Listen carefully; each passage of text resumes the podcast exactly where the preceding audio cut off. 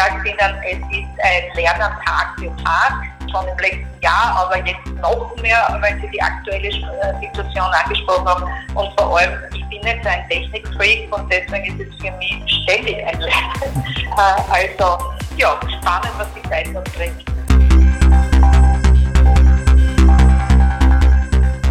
Stimmrecht, der Podcast der Steirischen Volkspartei.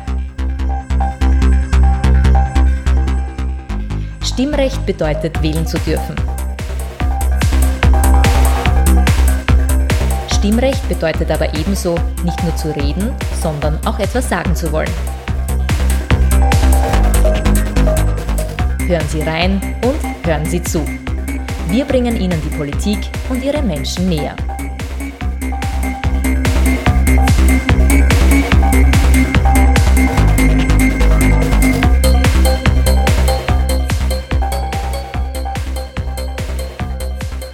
Liebe Hörerinnen, liebe Hörer, herzlich willkommen zur zweiten Folge von Stimmrecht, dem Podcast der Steirischen Volkspartei. Der heutige Podcast wird ein bisschen anders sein als der erste, als wir Detlef Eisel-Eiselsberg zu Gast hatten. Geschuldet ist die Situation natürlich der Corona-Krise. Mein heutiger Gast, die Clubobfrau der steirischen ÖVP, Barbara Riener, sitzt mir nämlich nicht gegenüber, sondern sie ist ziemlich weit weg von mir. Farina, einen schönen guten Tag. Wo treffe ich Sie denn jetzt virtuell? Herr Sigmund, einen schönen guten Tag auch von meiner Seite. Ich bin zurzeit im Büro, ganz alleine und konzentriere mich voll auf Ihre Fragen. Ich bin in Grad-Weinstraße-Engel in meinem Büro, aber ich bin überzeugt davon, dass das Gespräch genauso gut funktionieren wird, als würden wir einander gegenüber sitzen. Wie gesagt, die Situation ist ungewöhnlich, die Tonqualität vielleicht auch nicht ganz so gut, wie man es gewohnt ist, weil wir das Ganze über Telefon, über Handy machen. Aber vom Inhalt her wird das ja keinen Unterschied bedeuten. Frau Riener, Sie sind Clubvorsitzende der steirischen ÖVP. Sie waren im Nationalrat. Sie sind seit 2009 im Landtag. Bevor wir zu Ihrer politischen Aufgabe kommen und dann zu ihrer zweiten, zu ihrer eigentlichen Profession, die ja auch ein Grund ist, warum wir sie heute zu Gast haben. Sie haben in Ihrer Vita Geburtsort Wien und dann eine offenbar sehr steirische Kindheit und Jugend. Wie erklären Sie uns denn das? Das ist ganz einfach erklärt. Mein Vater ist Oberösterreicher, ein Milchviertler. Meine Mutter ist Burgenländerin aus dem Nordburgenland und sie haben beide Erzieherdienst in Wien gemacht. Und so haben sie sich kennen und lieben gelernt. Mhm. Und die Familiengründung bezüglich meines älteren Bruders und dann kam ich, war noch in Wien. Die drei weiteren Geschwister sind dann schon in der Steiermark geboren. Aufgrund eines Wechsels meines Vaters, der sich beruflich verändert hat, um 1964 SS Kinderdorf Leiter in wurde. Das heißt, Sie haben nur Geburtsort Wien, sind aber eine waschechte Steirerin, das darf man, glaube ich, so sagen, oder? Man kann das sagen, weil ich habe überhaupt keine Erinnerungen in irgendeiner Form an Wien. Ich war eineinhalb Jahre, wie ich in die Steiermark gekommen bin. Also alles, was so in Erinnerung der Kindheit ist, ist steirisch. Detlef Eisel-Eiselsberg war oder ist ein Quereinsteiger und hat erst mit 30 seine erste politische Funktion gehabt.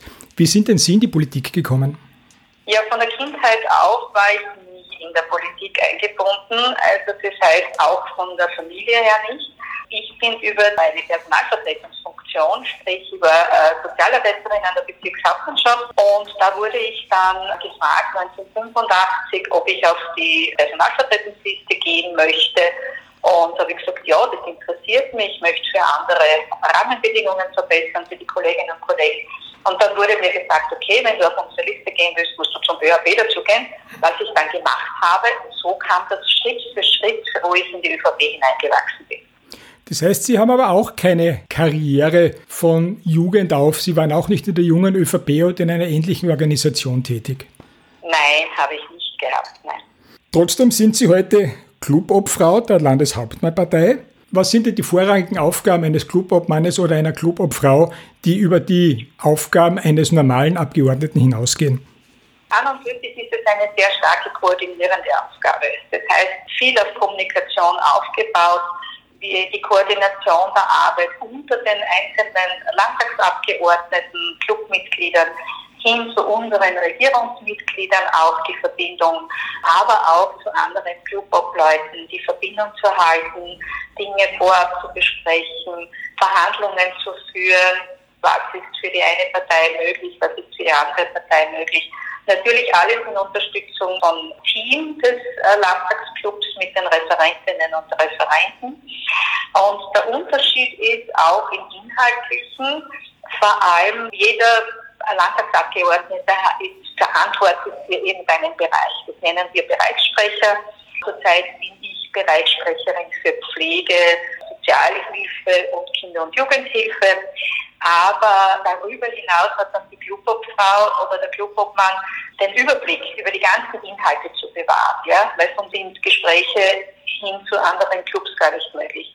Sie haben im Jänner des vergangenen Jahres die Funktion von Karl Lackner übernommen. Jetzt ja. frage ich einmal ganz unverblümt, warum gerade Sie? Gibt es eine gewisse Rangordnung oder eine Nachfolgeordnung in der steirischen ÖVP? Warum ist die Wahl auf Sie gefallen?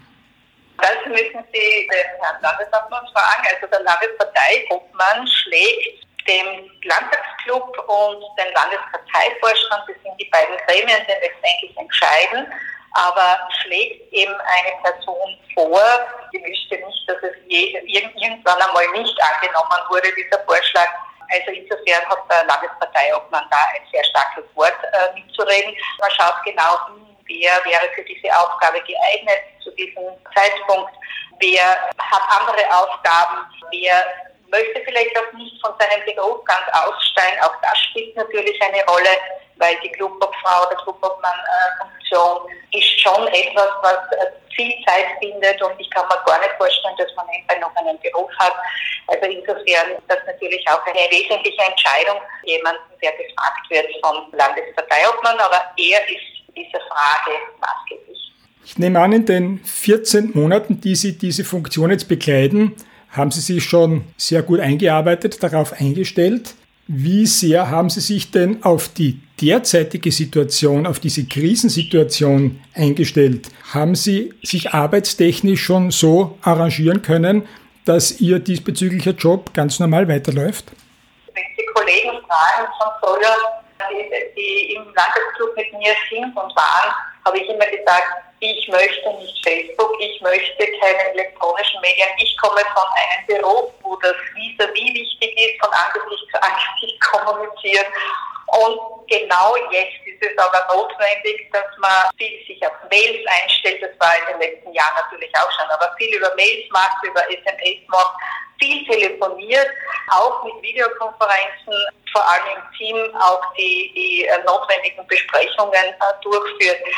Also ich sage Ihnen, es ist ein Lernen Tag für Tag schon im letzten Jahr, aber jetzt noch mehr, wenn Sie die aktuelle äh, Situation angesprochen haben. Und vor allem, ich bin so ein Technikfreak und deswegen ist es für mich ständig ein Lernen. also ja, spannend, was die Zeit noch bringt. Was können Sie vom Homeoffice aus machen und wie oft müssen Sie noch in den Club gehen?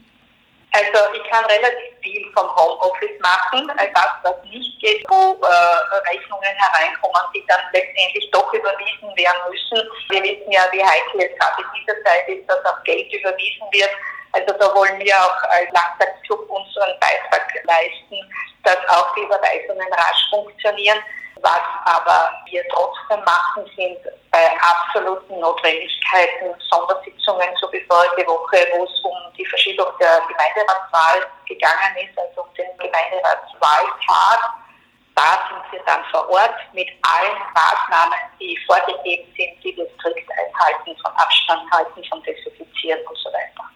Weil Sie gerade die Gemeinderatswahlen erwähnt haben, die am 22. März hätten stattfinden sollen, wie sehr sind denn die derzeit überhaupt auf dem Radar?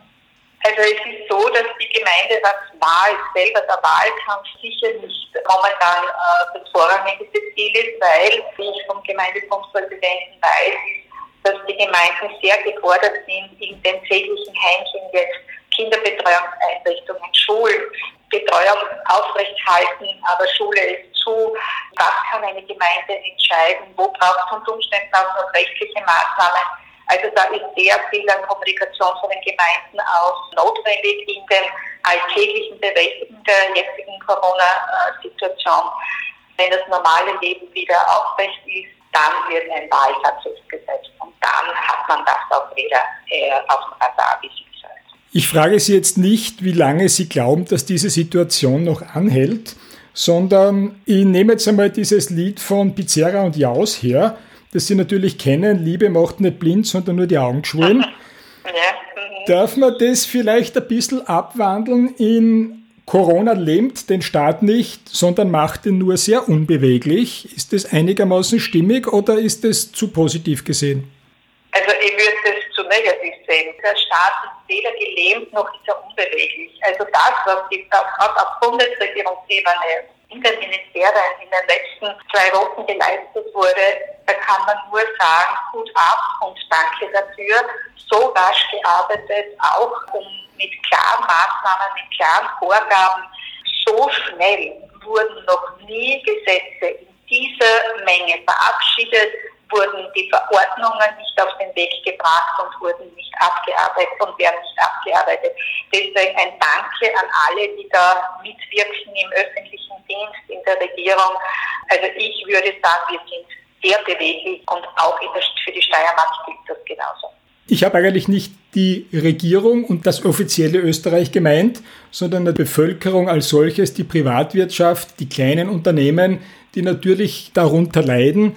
Momentan ist ja. es auch so, dass die Männer und Frauen in diesem Land wirklich Verständnis dafür haben und alle Maßnahmen mittragen. Irgendwann einmal wird es passieren, dass da ein gewisser Gewöhnungseffekt eintritt und möglicherweise ein Kippen. Glauben Sie, dass das kippen kann oder glauben Sie so sehr an die Österreicherinnen und Österreicher, dass die das bis zum wann immer eintretenden Ende mittragen?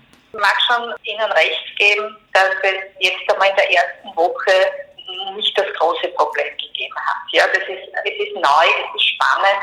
Für manche ist es schon schwierig, sich an diese Vorgaben zu halten. Für die Familien ist es sicher etwas Neues, was ich persönlich glaube, wo es am allerschwierigsten wird, ist, wenn die Zahlen uns zeigen, dass es eigentlich besser wird mhm. und die Leute wieder Hoffnung schöpfen und glauben so, und jetzt ist alles aus, weil die Regierung aber sagt, wir müssen Schritt für Schritt die Lockerung machen. Wir müssen Schritt für Schritt auch wieder ins gewöhnliche Leben und in das gewohnte Leben eintreten. Das dann beizubehalten, das ist schwierig. Es wird auch für die Wirtschaft wieder das Hochfahren möglich sein. Aber genau das ist es. Der Punkt dann, sich daran zu halten, wenn es eigentlich besser ausschaut, da habe ich ein bisschen Sorge, ob das wirklich so gelingt. Angesichts der derzeitigen Situation ist allerdings Ihr erlernter Beruf zumindest gleich interessant wie Ihre politische Tätigkeit. Sie sind ja neben diplomierter Sozialarbeiterin und Mediatorin auch Psychotherapeutin. Warum ja. haben Sie sich dazu entschlossen, diesen Beruf zu erlernen? Also wenn ich ein bisschen ausholen darf, weil das greift eines ins andere über, äh, möchte ich gerne mit der Sozialarbeit beginnen. Ich habe schon eingangs erwähnt, dass mein Vater SS Kinderdorfleiter in Stübing war und ich denke, gerade für die Sozialarbeit ist so diese, dieser Entschluss gewesen, äh, als Sozialarbeiterin arbeiten zu wollen, weil es diese familiäre Prägung gibt. War damals Vorschrift, eine Dienstwohnung im SS Kinderdorf zu haben. Das heißt, ich bin direkt auch äh, im SS Kinderdorf wie als Familie dort mit aufgewachsen. Man hat Freunde, Freundinnen und da war für mich so ein Entschluss da, einmal so, wenn man so gewisse Schicksale dann mitkriegt, eigentlich sollte das den Kindern und Jugendlichen erspart bleiben, ja, wenn man dann hört, dass jemand schon neun Pflegeplätze hinter sich hat. Also es war dann so der, der Wunsch, Sozialarbeiterin zu werden.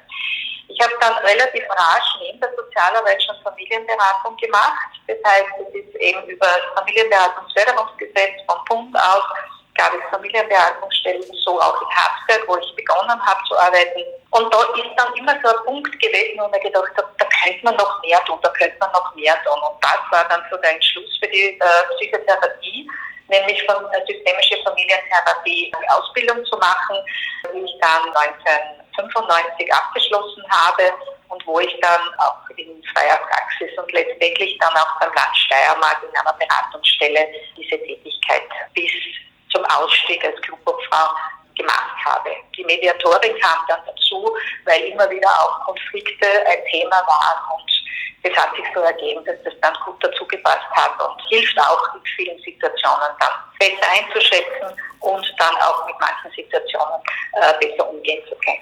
Jetzt haben Sie einen sehr, sehr professionellen Zugang zu Menschen, die unter schweren psychischen Druck stehen, die unter Situationen leiden, die sie normalerweise nicht gewohnt sind und die sie normalerweise nicht, ich sage bewusst, ertragen müssen. Wie sehen Sie denn die Situation von Menschen, die ja jetzt zu einem gewissen Grad doch eingesperrt sind?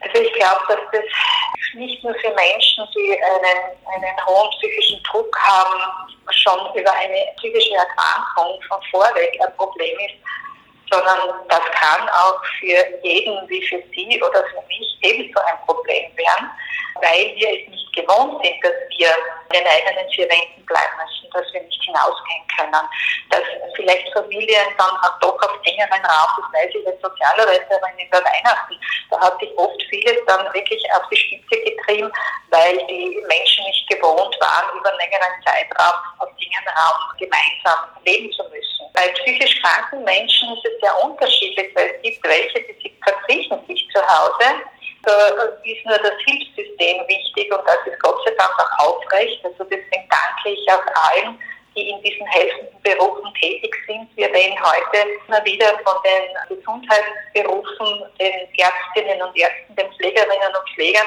Aber es gibt auch viele, die in den äh, Kinder- und Jugendhilfeeinrichtungen tätig sind, die die Kinder betreuen, die Erzieherinnen und Erzieher. Wir haben aber auch jene, die mobile Betreuung machen bei psychisch Kranken über die verschiedensten Netzwerke. Deswegen ein großes Danke an all diejenigen, die eben genau da auch für diese Menschen da sind. Aber vielleicht zurück zu jenen, die in der täglichen Situation sind, so, so jetzt eingeschränkt zu sein. Da glaube ich, ist es auch wichtig, dass man gut zuhört, was jetzt auch immer wieder so Antike geben werden. Viele Experten machen sich jetzt schon Gedanken und es hat auch die Bundesregierung ein Paket auf den Weg gebracht, wo die Frauenministerin und die Justizministerin klargestellt haben, dass Hilfe gerade bei eskalierenden Gewalt da ist, dass die Telefone verstärkt werden, die Hotlines verstärkt werden, dass die Polizei vor Ort ist, dass Wegweisungen auf jeden Fall auch durchgeführt werden, dass sie da keine Sorgen machen muss, wenn es zu Schwierigkeiten kommt und zu Eskalationen kommt, dass er nicht geschützt wird. Wichtig auch zur Beruhigung für die Familien die, oder für die Frauen auch ganz speziell, die in so Notsituationen kommen. Jetzt gibt es sicherlich die Situation, wo normalerweise der Mann in der Früh aus dem Haus geht, die Frau vielleicht auch aus dem Haus geht, auf jeden Fall die Kinder aus dem Haus gehen. Das heißt, auf der 60 Quadratmeter Wohnung ist zwischen 7 Uhr und 19 Uhr eigentlich nichts los. Jetzt sind alle vier da und es knistert, es raschelt und es explodiert. Aus welchen Gründen auch mhm. immer, das wird natürlich öfters vorkommen. Kann man da überhaupt von außen, auch wenn man sich so gut auskennt wie Sie, irgendeinen Ratschlag geben? Also wir reden nicht gerne von Ratschlägen, aber. Unterstützung kann man geben. Und daher wollte ich eben vorher schon darauf hinweisen, es gibt die Professionisten, es gibt die Expertinnen und Experten, es gibt die Hotlines, angefangen von der Telefonseelsorge, Männernotruf und so weiter und so fort, wo verstärkt angerufen werden kann. Das Wesentlichste ist, was schon immer wieder gesagt wurde, auch eine Tagesstruktur zu haben. Die erste Übung wäre zum Beispiel schon gemeinsam den Tag zu planen mit der Familie, weil da lernt man auch, sich auszutauschen und vielleicht auch gemeinsam Entscheidungen zu treffen, wo vielleicht auch unterschiedliche Haltungen und Meinungen da sind. Aber so dieses, die, die, den Tag zu planen, eine Woche dann zu planen, okay, was ist noch heute, äh, wann wird die Aufgabe gemacht, wann wird geturnt, wann gehen wir vielleicht eine Runde spazieren, gerade bei Kindern heute das ist sehr wesentlich, die haben einen Bewegungsdrang, dass man auch, dass sie sich auch bewegen können, ja. Tagesstruktur wesentlich und dann miteinander reden. Das heißt, wenn einem etwas nicht passt, gleich ansprechen und nicht in sich hineinfressen und irgendwann kommt es in einer überschießenden Reaktion. Das ist etwas, was für jeden von uns eigentlich gilt und wo man ein bisschen schon vorbeugen kann, dass man ähm, die schwierige Situation ganz gut meistert.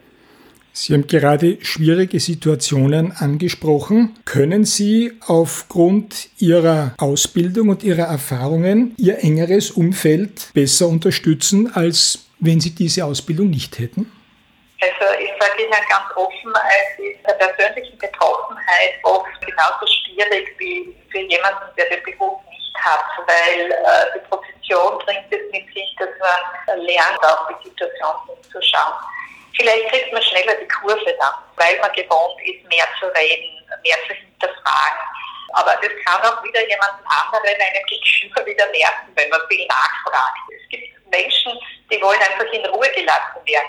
Das dann rechtzeitig zu erkennen, das ist die Herausforderung. Aber ich sage jetzt einmal, dort, wo man selber in der persönlichen Nähe steht, ist es wahrscheinlich auch nicht ganz so leicht und ist vielleicht auch äh, eine gewisse Herausforderung in diesen Zeiten.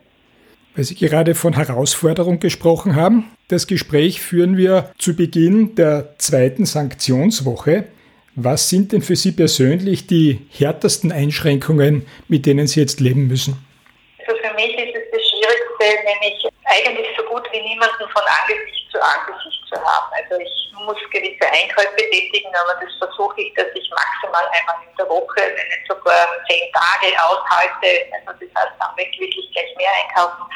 Aber sonst zum Beispiel auch im Freundeskreis, im Verwandtenkreis, äh, man telefoniert, weil hat jeder so seinen eigenen Wohnsitz, man telefoniert miteinander, man telefoniert mehr als sonst miteinander. Das ist auch etwas, was ich zwischen wahrnehme. Äh, was mir persönlich fehlt, ist so dieses Gegenüber. Das ist für mich eigentlich das Schwierigste. Diese Situation von Angesicht zu Angesicht haben wir beide ja heute auch nicht. Wie gesagt, wir sind 15 Kilometer voneinander entfernt. Wenn wir dieses Gespräch in einem halben Jahr führen würden oder geführt hätten, wäre es hoffentlich unter ganz anderen Voraussetzungen gelaufen. Was erwarten Sie sich denn von den nächsten Monaten, sagen wir mal bis hin zum Sommer? Persönlich, parteipolitisch, gesellschaftspolitisch, wie wird sich denn die Gesellschaft Ihrer Meinung nach verändern? Ganz egal, wie lange das auch andauern wird. Ein bisschen schwierig jetzt auf die nächsten drei Monate hinzuschauen. Was ich glaube, was sich auf jeden Fall verändern wird, ist, dass wir die Prioritäten anders setzen. Was ich auf der politischen Ebene merke, auch gesellschaftspolitisch das Erkennen von Europa, dass wir uns nicht so sehr abhängig machen von anderen Ländern im Sinne von medizinische Versorgung, im Sinne von Medikamentenerzeugung oder auch wirtschaftlich. Ja?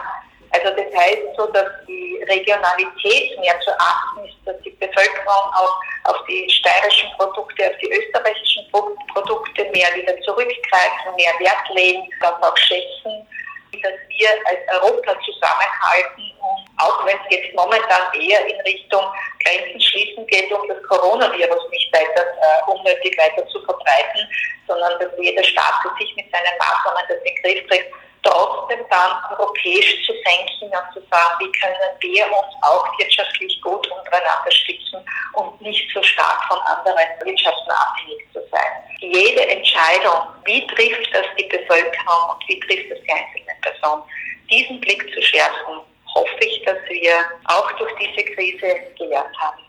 Ich wünsche uns allen, dass nur ein Teil dessen, was Sie hoffen, dass diese Krise bewirken kann, Wahrheit wird und dass wir in geraumer Zeit, ohne diese jetzt zu definieren, positiv zurückdenken oder zumindest einigermaßen positiv zurückdenken und vielleicht wirklich etwas Gutes daraus ziehen können und eine Zukunft vor uns haben, die nicht so düster aussieht, wie es für viele momentan zu sein scheint. Frau Rina, ich bedanke mich sehr, sehr herzlich, dass Sie heute unter diesen ungewöhnlichen Umständen mein Gast waren. Gerne.